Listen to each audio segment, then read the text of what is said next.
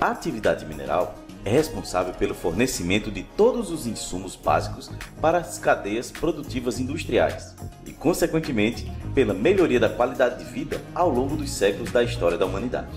A readequação de áreas degradadas refere-se ao processo de recuperação e restauração de locais que foram prejudicados, danificados ou degradados devido às atividades humanas, tais como mineração, exploração madeireira, construção, entre outros. A readequação é uma prática importante para promover a conservação ambiental, a recuperação de ecossistemas e preservação da biodiversidade e ainda contribui para a melhoria da qualidade de vida das comunidades locais.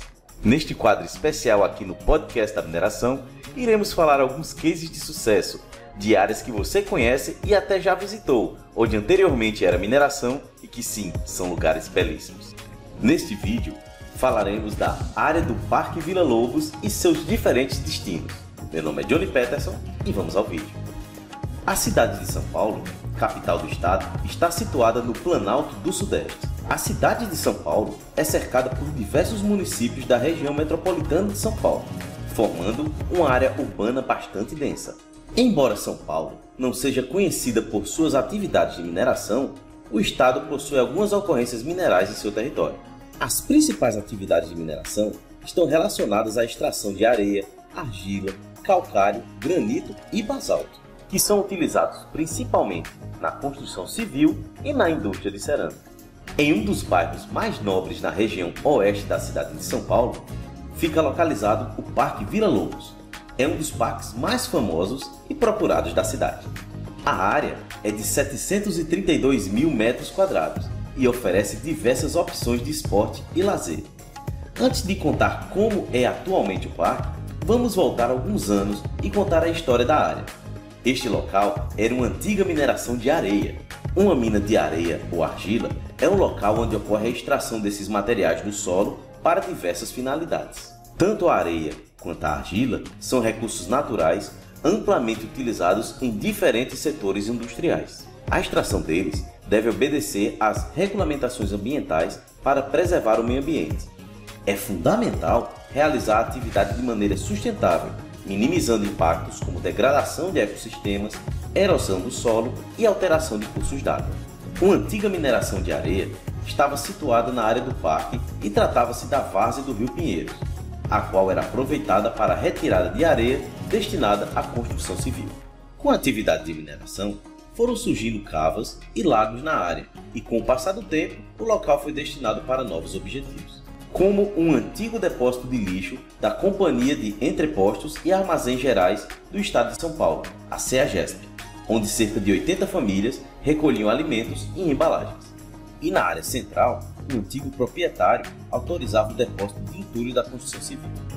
Em 1987, seria comemorado o centenário de Heitor Villa-Lobos e foram apresentados os primeiros estudos visando a implantação de um parque na área.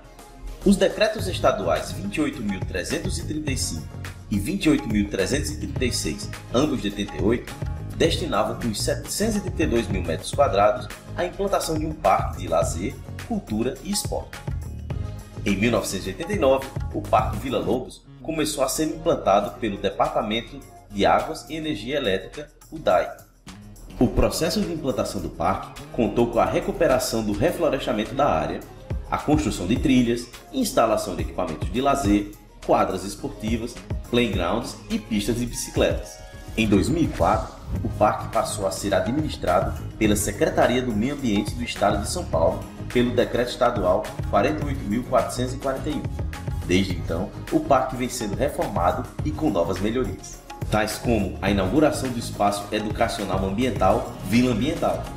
Outra melhoria foram os caminhos de pedrisco, que passam por dentro do bosque do parque, Circuito das Árvores, o qual a plataforma elevada que o visitante passa por um passeio próximo às copas das árvores. A área ou vilas, local em que as pessoas podem relaxar em taludes, bancos e espreguiçadeiras ao som das obras do compositor e maestro Heitor Villa-Lobos e o plantio de mais de 35 mil árvores. O Parque Vila Lobos é um importante espaço público de São Paulo, utilizado por moradores locais e visitantes para diversas atividades recreativas e esportivas. Além disso, O parque possui uma grande variedade de flora e fauna, com espécies nativas da região, sendo preservadas e protegidas.